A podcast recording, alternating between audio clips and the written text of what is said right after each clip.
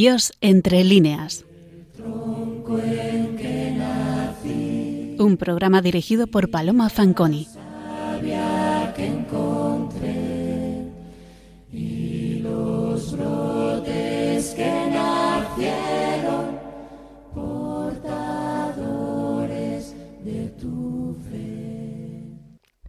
Buenas noches, queridos oyentes de Radio María. Si el mes pasado inauguramos en nuestro programa el siglo XVI, siglo que nunca habíamos abordado hasta entonces, nos quedamos también hoy en esa centuria. Si el protagonista con el que cerrábamos el mes de enero era el singular dramaturgo Gil Vicente, hoy clausuramos el mes de febrero con un poeta especial, digno de todo elogio y consideración, el capitán Francisco de Aldana. Se nos podría decir que verdaderamente, dado el elenco de escritores que adornan nuestras letras del 500, donde tenemos autores como Santa Teresa, San Juan de la Cruz, Fray Luis de León o Fray Luis de Granada, por ejemplo, ¿cómo elegimos estos otros menos conocidos? Pues verán ustedes, precisamente por eso. Hemos abordado grandes plumas como Lope, Tirso o Calderón, muchos escritores de renombre medieval y de los siglos XIX y XX. Pero en nuestros siglos de oro la cosa es distinta. Sucede que son tantos, tan seguidos y tan buenos, que seleccionar es difícil. Pero, además, muchos de los autores de estos momentos no aparecen en los manuales escolares de la enseñanza secundaria, porque entonces esos manuales serían interminables. Ahora bien, cualquier curioso que quisiera adentrarse en la producción poética de nuestro XVI no podría prescindir, entre otros muchos, de Francisco de Aldana. Es este poeta uno de esos que en cualquier otro momento histórico ocuparía las páginas de los estudios bachilleres nacionales con letras mayúsculas. Pero, dado que hay que seleccionar, muchos compatriotas desconocen la figura tan entrañable, profunda y excelsa en su poesía del capitán Francisco de Aldana. Un autor que al decir de Lope en El laurel de Apolo, bien merece aquí tales honores, tal pluma y tal espada castellana. Ya el Fénix aúna en estos versos las dos grandes preocupaciones de nuestro poeta de hoy, la pluma y la espada, la poesía y la milicia. Miembro de una estirpe dedicada a las armas, en 1537 nació Francisco en Nápoles. Poco tiempo después, su familia se traslada a Florencia, donde se desarrolla una etapa de formación y fecunda creación para el joven, que se cerró cuando en 1567, contaba pues 30 años, se trasladó a Flandes. Según recuerda su hermano y editor Cosme, estuvo intensamente dado al estudio de las letras raro, gozando de singular facilidad para exponer la materia más alta y no entendida. La honda y variada cultura que nutrirá sus versos, a los que Quevedo proclamará doctísimos, se cimenta en esa formación florentina. Señala José Lara Garrido que la singularidad de la obra poética de Aldana radica en el carácter integrador de su cultura italo-española, y de su formación humanística y militar. Nace, por un lado, afianzando creativamente el bilingüismo de las élites cortesanas y militares de Florencia, con la unión entre la tradición hispánica, de la lírica de Cancionero, Boscán y Garcilaso, y la toscana, Petrarca, Ariosto y Alamanni. Volcado por igual a las armas y a las letras, la escritura poética convivió en esta etapa con lo que el poeta llamaría su oficio militar. Participó en tempranos hechos de armas no bien determinados, posiblemente, entre otros, la batalla de San Quintín. Por encima de su condición de buen soldado, que elogiaría el mismísimo Felipe II, la carrera militar fulgurante de Aldana en Flandes estuvo amparada e impulsada por la Casa de Alba. Desde 1567 y en pocos años pudo recorrer todo el escalafón de los tercios. Sus versos trenzan una alternante valoración del oficio y de la guerra en sí. Los documentos y memoriales, así como algunos epígrafes de los poemas compuestos en la etapa flamenca, permiten seguir con cierto detalle sus pasos. En la guerra se tiene constancia de su participación en el asalto de Jemming, 1568. También asistió a la toma de Harlem, 1573, y al frustrado asedio de Alquemar, en 1574, donde fue herido, inspirando el hecho un diálogo humorístico entre cabeza y pie que insinúa la visión de la guerra como locura. La experiencia militar sigue nutriendo, continúa el profesor Lara Garrido, editor de la totalidad de su obra poética, sus versos con espléndidas objetivaciones detallistas sobre la organización simultánea y colectiva de los tercios en el asalto a un campamento o el poderío del caballo que se apresta al combate.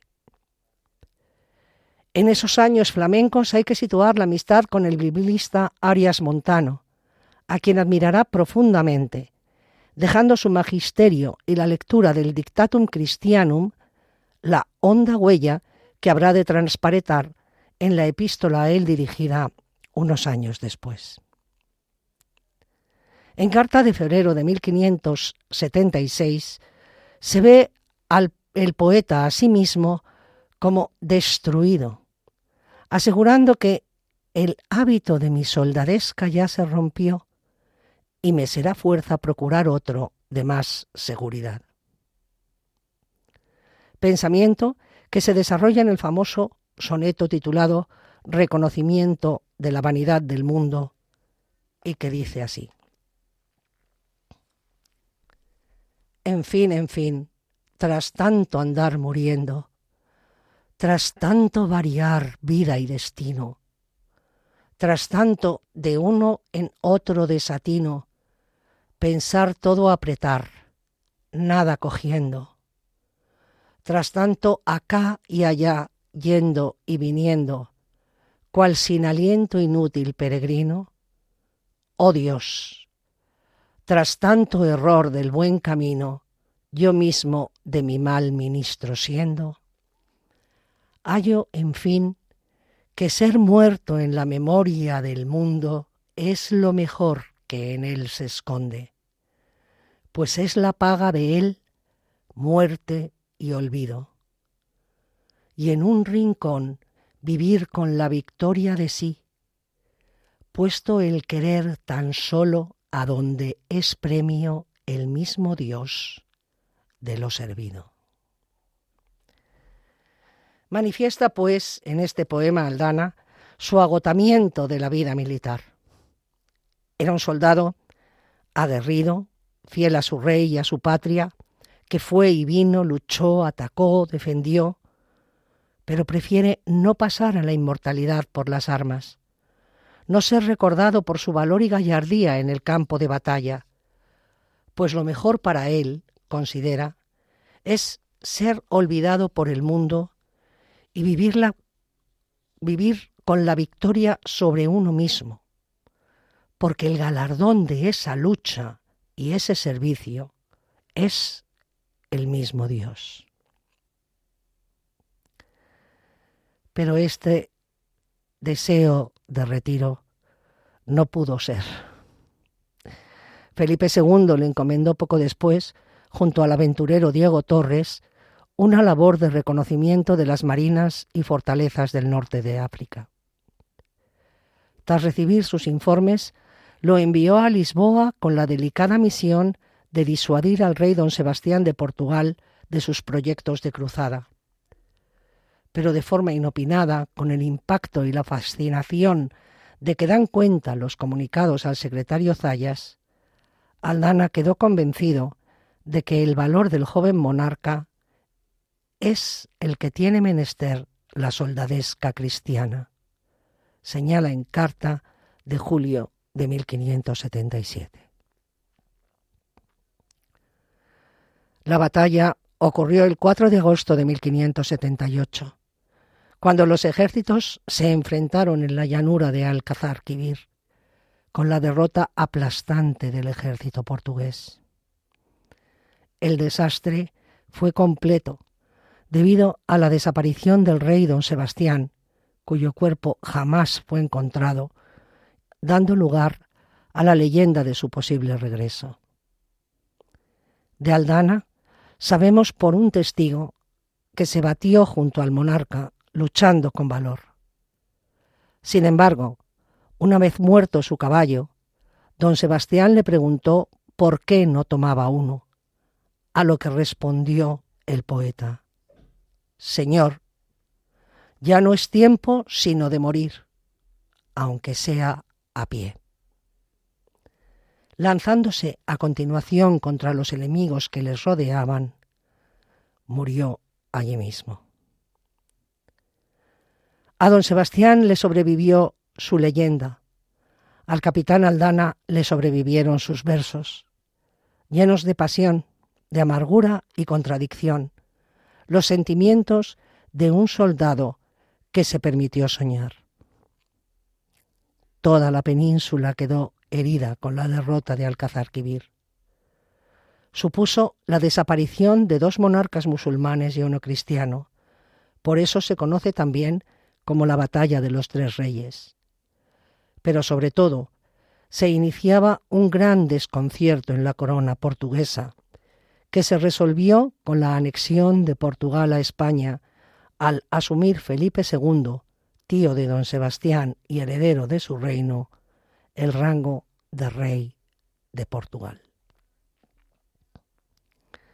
De Alcázar Quibir, al conocer el final de la batalla, escribirá el gran Fernando de Herrera un largo poema considerado por la crítica como una de sus más bellas producciones que termina con una estrofa en que amenaza a la infanda Libia, en cuya seca arena murió el vencido reino lusitano, que alguna vez será el español coraje quien ejecute esa venganza.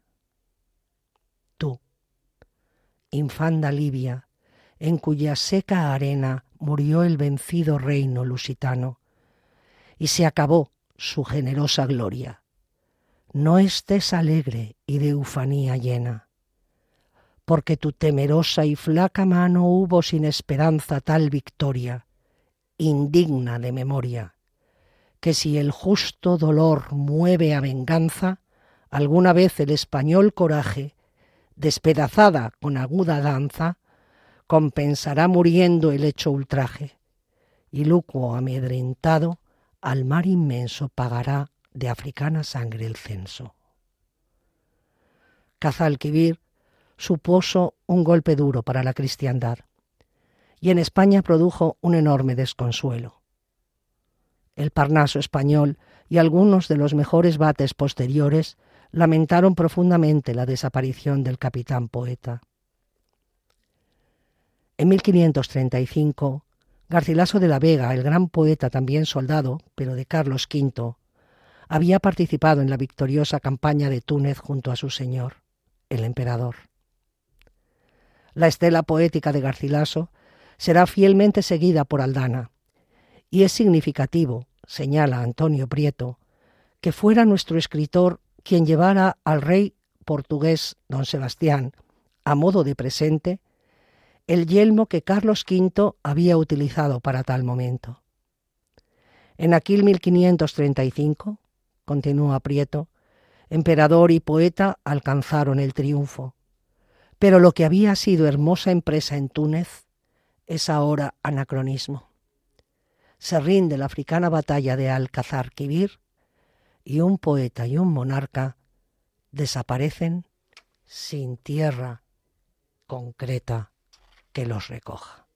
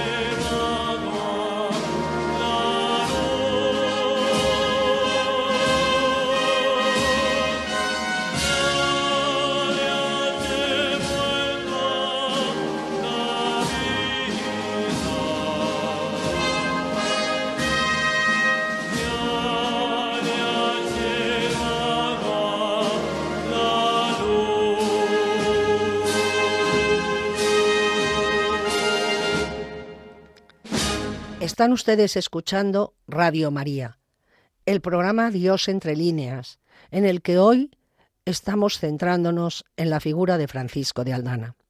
Les habla Paloma Fanconi. El proceso interior de Aldana hacia una poesía de tipo místico y religioso es largo y comienza muy pronto si pensamos, por ejemplo, en un poema escrito en su etapa de formación en Florencia, antes de ir a Flandes, que se titula Sobre el bien de la vida retirada. Es un larguísimo poema de más de 300 versos, escrito en octavas, en el que encontramos ya algunas estrofas que presagian los versos de su espléndida epístola a Arias Montano. Aquí me estoy con su inmenso abismo la gran ribera el gran Neptuno hiere. Y cuando yo conmigo entro en guarismo, lo que mi alma ordena, el cuerpo quiere. Con Dios soy freno y luz yo de mí mismo. Vive en mí lo mejor, lo peor muere, y sin civil pasión de hábito regio, gozo un celeste y dulce privilegio. Es decir, estoy aquí mirando el mar y meditando sobre el problema de mí mismo, de mi propio ser, de mi propia identidad, y observo que cuando mi alma está llena de Dios, está iluminada y frenada de todo lo malo. Vive en mí lo mejor, lo peor muere. Y no deseo nada mundano, sin civil, hábito regio. Y al morir esa pasión de anhelo de las cosas del mundo, gozo de una situación interior celeste que es privilegiada. Está imbuido en este poema el poeta de la idea agustiniana del noli forasire in interiore homine habitat veritas no vayas fuera. En el interior del hombre habita la verdad. La verdad con mayúsculas. Si mirando al propio interior hallamos en él a Dios, veremos que no tenemos que buscar fuera ni Agustín, ni Aldana, ni nosotros, pues el problema existencial queda solucionado desde dentro. En este desarrollo secuencial de su creación poética a pesar de este permanente deseo de retiro, no falta, claro, en la poesía de Aldana muchos versos dedicados al mundo militar. Por ejemplo, cuando se refiere a un caballo de batalla, anotando que su relincho llama al ataque. Pero si bien Aldana inicia su quehacer poético en la capital toscana, cultivando la poesía amorosa propia del momento, esta beta de su musa será abandonada e irá progresivamente intensificando una poesía interiorista, más centrada en el autoconocimiento y en el deseo de sosiego y retiro, como hemos visto en los poemas anteriores.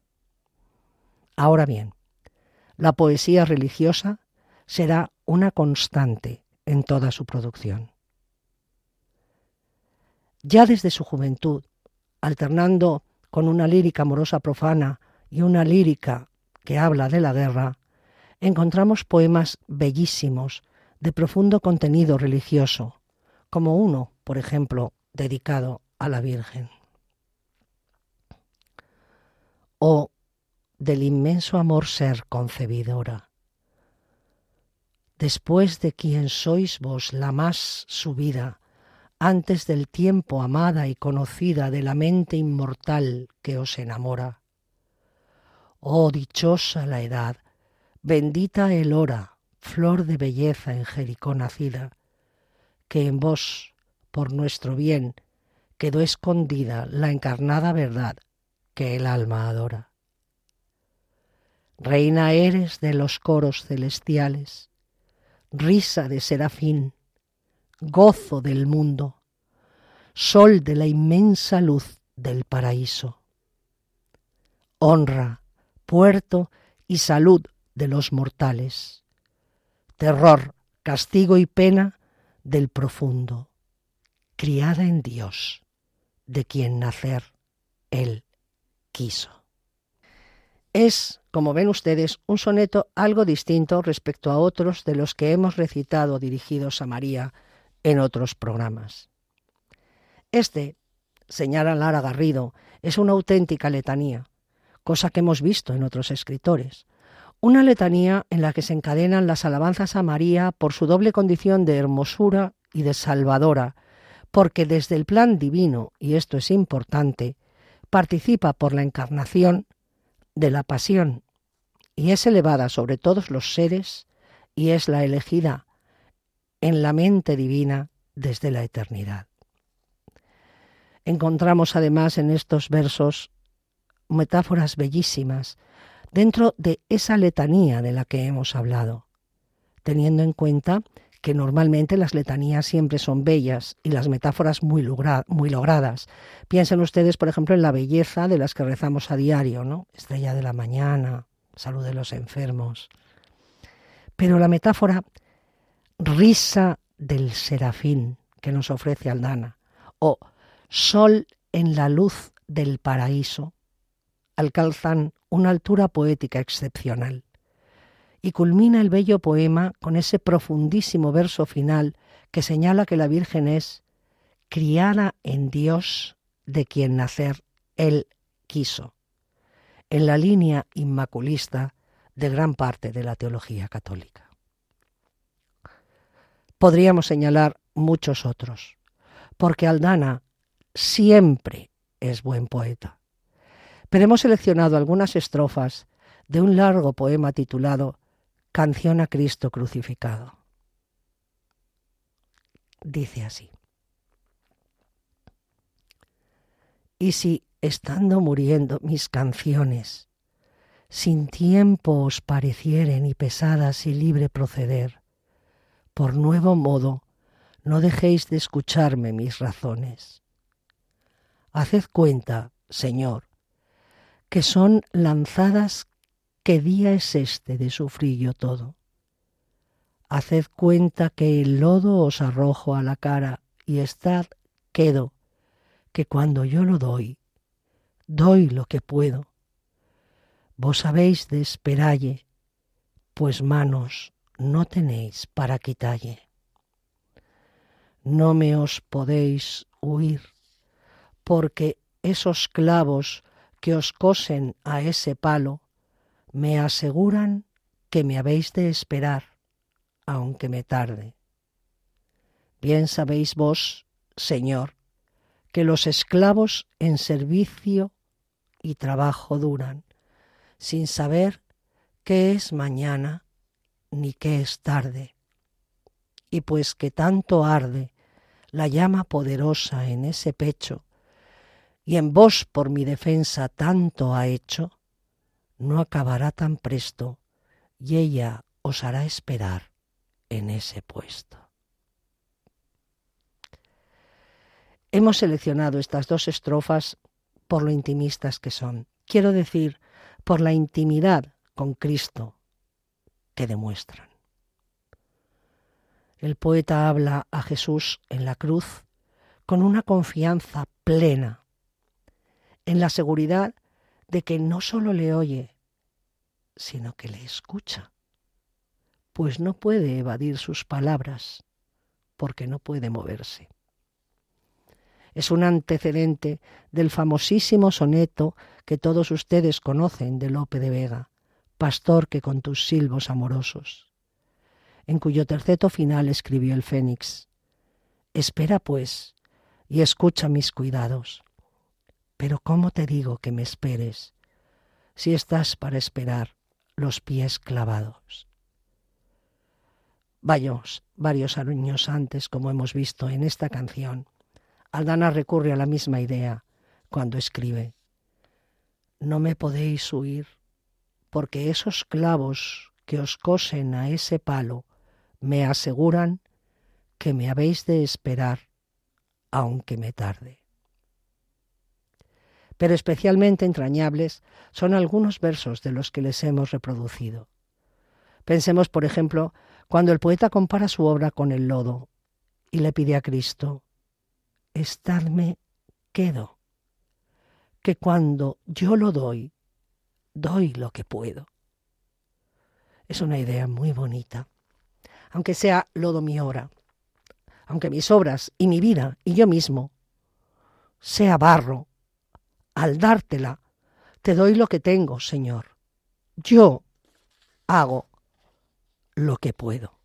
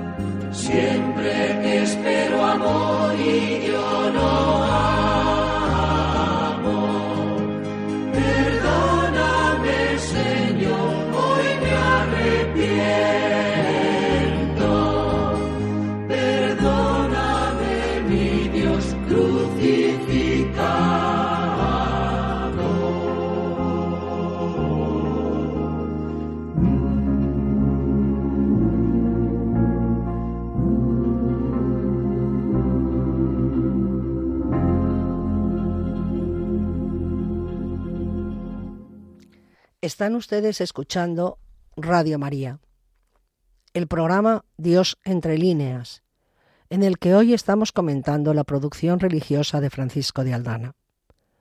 Les habla Paloma Fanconi. Pues bien, si toda la poesía de Aldana es digna de reconocimiento, su obra cumbre, la más excelsa sin duda alguna, su obra maestra es su famosísima epístola a Arias Montano. Escribe esta carta, según fecha el propio autor en su último cuarteto de la obra, el 7 de septiembre de 1577, once meses antes de su muerte. Su título completo es Carta para Arias Montano sobre la contemplación de Dios y los requisitos de ella. Benito Arias Montano había nacido en 1527 en Fregenal de la Sierra y muere en Sevilla en 1598. Fue un humanista, hebraísta, traductor, teólogo, filólogo, poeta latino y escritor políglota español famoso editor de la Biblia Regia o Políglota de Amberes. A él se debe, entre otras muchas cosas, la organización de la Biblioteca del Escorial, que tuvo que llevar a cabo, saliendo de su retiro en Aracena, por expreso deseo, ni más ni menos, que de Felipe II. La epístola de Aldana está escrita en tercetos encadenados, como era preceptivo, y la última estrofa cierra con un cuarteto. Comienza el poema manifestando su admiración al inmediato destinatario de la obra, que no es otro que Montano. Pero tenemos aquí que tener muy en cuenta, como reiteradamente ha expuesto en sus numerosos estudios sobre la epístola renacentista Antonio Prieto, que muchos escritores del siglo XVI, al cobijarse bajo el género epístola, no tienen como destinatario único al inmediato, que en este caso sería Montano, sino a sí mismos, como una autorreflexión, y a los posibles lectores posteriores. Y esto tenemos que tenerlo muy presente, pensando que no solo se dirige al ilustre polígrafo extremeño, sino también a todos nosotros. Pero en esta multiplicidad de receptores, no cabe duda de que su admiración a Montano le viene a Aldana de molde, por aunar el gran biblista su sentimiento religioso a su enciclopédico saber. Ambos desean fervientemente el retiro de las cosas del mundo. Y en el momento en que escribe esta epístola, Montano ya había gozado del mismo en la Sierra de Aracena. La importancia del silencio, de la soledad eremítica como senda para encontrarse con Dios, alma sola y Dios solo, los manifiesta expresamente del siguiente modo. Pienso torcer de la común carrera que sigue el vulgo y caminar derecho jornada de mi patria verdadera. Entrarme en el secreto de mi pecho y platicar en él mi interior hombre. Do va, do está, si vive o qué se ha hecho. Y porque vano error más no me asombre, en, algún alto y solitario nido, pienso, pienso enterrar mi ser, mi vida y nombre. Y como si no hubiera acá nacido, estarme allá, cual eco, replicando al dulce son de Dios del alma oído. Como ven ustedes, es una continuación de la línea que venía desarrollando desde los poemas iniciales que les hemos ofrecido, que hablaban del deseo de ser olvidado, en, por ejemplo, el poema en el que leíamos tan, tras tanto acá y allá, yendo y viniendo, cual sin aliento inútil peregrino, oh Dios, tras tanto error del buen camino, yo mismo de mi mal ministro siendo.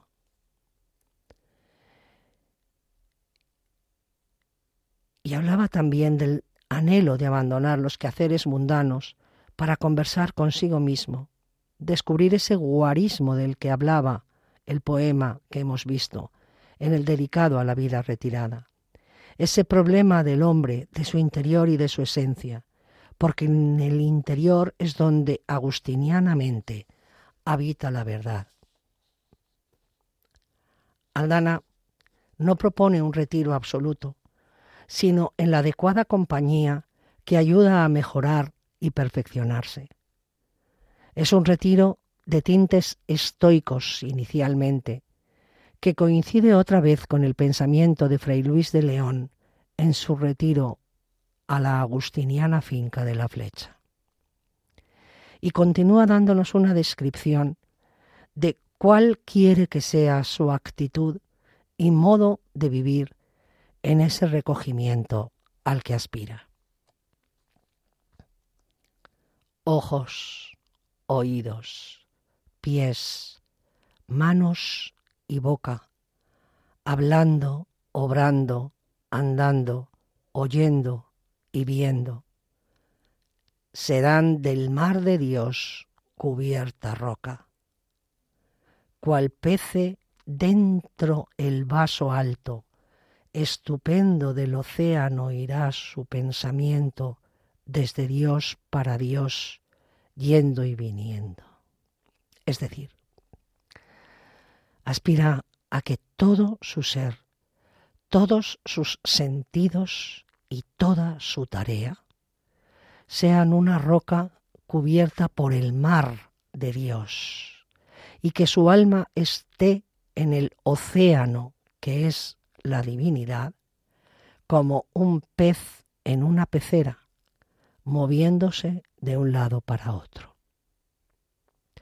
Pero esta finalidad de moverse en Dios que hemos explicado tiene el obstáculo de la vida terrena. Es bien verdad que a tan sublime cumbre suele impedir el venturoso vuelo del cuerpo la terrena pesadumbre. Pero con todo, llega al bajo suelo la escala de Jacob, por do podemos al alcázar subir del alto cielo. Es decir, para conseguir este viaje y alcanzar la meta, ¿qué debe hacer el alma? Lo primero, señala Aldana, es tomar conciencia de que ha sido creado del abismo de la nada por Dios, que le ha dado vida y libertad. Eso es lo que leemos en este terceto que les recito a continuación. Y diga a Dios, oh causa del ser mío, cuál me sacaste de esa muerte escura, rica del don de vida y de albedrío. Fíjense en la condensación de contenido de este terceto.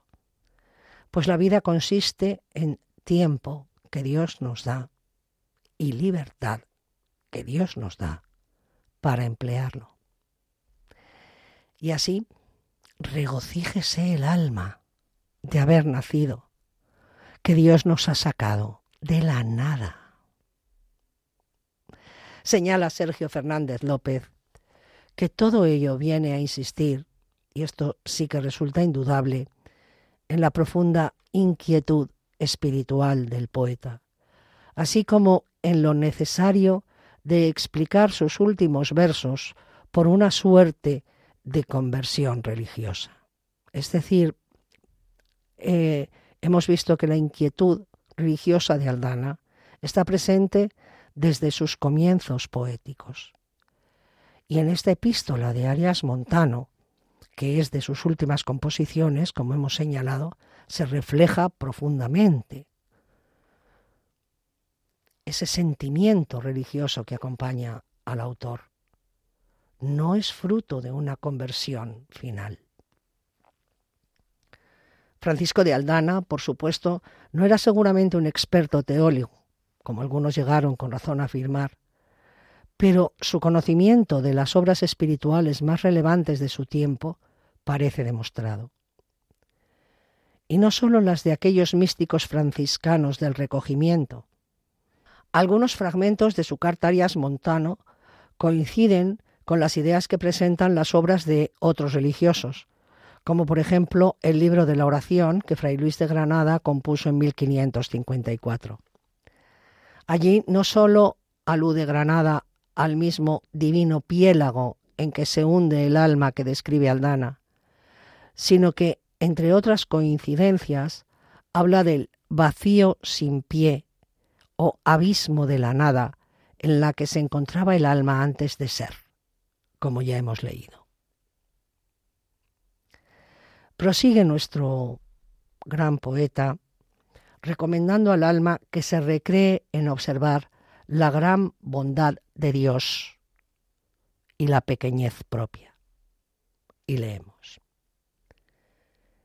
Enamórese el alma en ver cuán bueno es Dios, que un gusanillo le podría llamar su criador de lleno en lleno, poco a poco le amanezca el día de la contemplación, siempre cobrando luz y calor que Dios de allá le envía. Déjese descansar de cuando en cuando, sin procurar subir, porque no rompa el hilo que el amor queda tramando. Es decir, exhorta al alma a contemplar la bondad de Dios, las maravillas que ha creado, empezando por uno mismo, y aprender a dejarse querer. No empeñarse en una dura y áspera ascesis, pues eso puede llevar a una indeseada inquietud. Y prosigue en la grandísima epístola. Digo que puesta el alma en su sosiego, espere a Dios cual ojo que cayendo se va sabrosamente al sueño ciego, que al que trabaja por quedar durmiendo, esa misma inquietud destrama el hilo del sueño que se da no le pidiendo. Este poema de Aldana, esta genial epístola a Arias Montano, no pretende ilustrar adoctrinar o proponer reglas. Lo que quiere es conmovernos en el espíritu para que éste se eleve a Dios. No busca agradar, sino sugerir la armonía que persigue a través de lo que dice y de cómo lo dice. El deseo de allegarse a la fuente de que se partió debe ser el afán del hombre mientras disfruta de esta vida terrena, del alma temporal destierro. Al fin y al cabo, la búsqueda amorosa de Dios, como esa vuelta al origen de donde partió el alma, eran procesos naturales en la mística y en la poesía animista de la contemplación. Pues como afirma nuestro poeta de nuevo, ¿qué debiera ser, bien contemplando el alma, sino un eco resonante a la eterna verdad que está llamando? Sin dar ni recibir propia sentencia, que en tal lugar la lengua más despierta es de natura error y balbucencia. De manera que lo único que sea la palabra del individuo, y claro, este individuo es un poeta, y vaya poeta, sea un eco de Dios. Que no ose decir cosa propia, pues por muy elocuente que sea, esa alma no logrará más que balbucir y decir errores.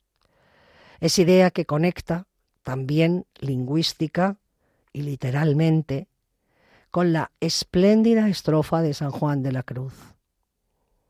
Y todos cuantos vagan, de ti me van mil gracias refiriendo, y todos más me llagan, y déjame muriendo, un no sé qué que quedan balbuciendo. Porque para expresar a Dios, o somos ecos de la voz divina, o simplemente balbuceamos.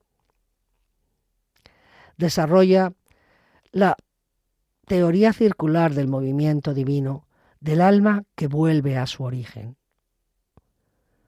Señala Lola González que aspira a Aldana a un hombre nuevo, un hombre que se concibe en su interior como capaz de crear también un mundo nuevo, en el que existir de otra forma, de una forma superior.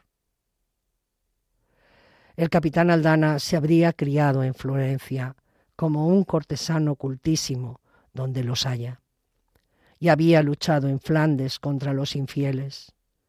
Perdió la vida en África peleando también contra los infieles.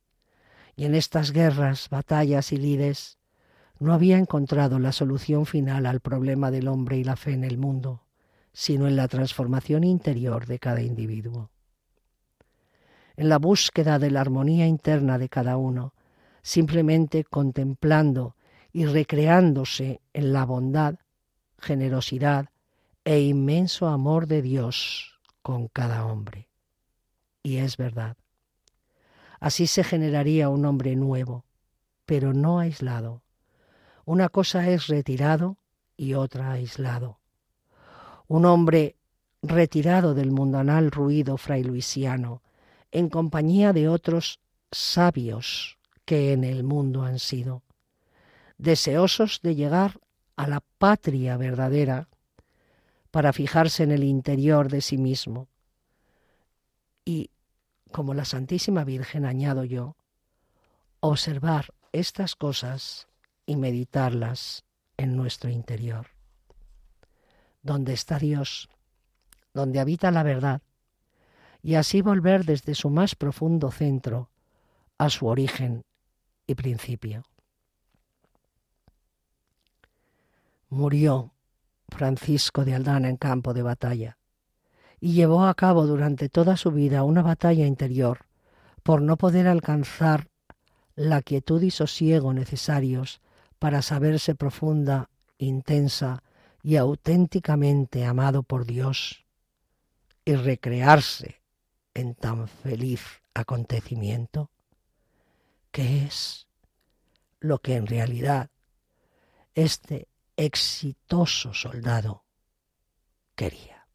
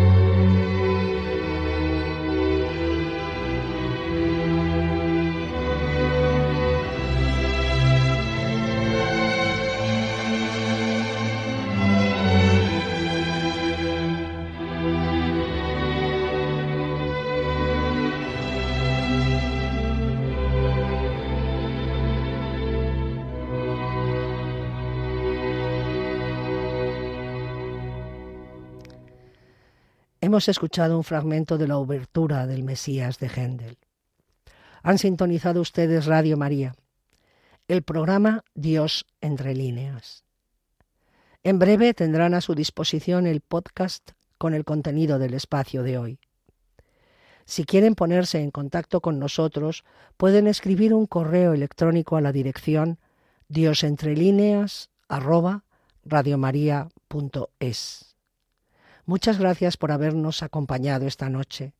Esperamos que la lectura de Francisco de Aldana, el capitán poeta, haya sido agradable para ustedes. No se vayan, les dejamos con nuestros informativos. Nosotros volveremos, Dios mediante, en cuatro semanas. Hasta entonces, se despide agradecida de todos ustedes, Paloma Fanconi.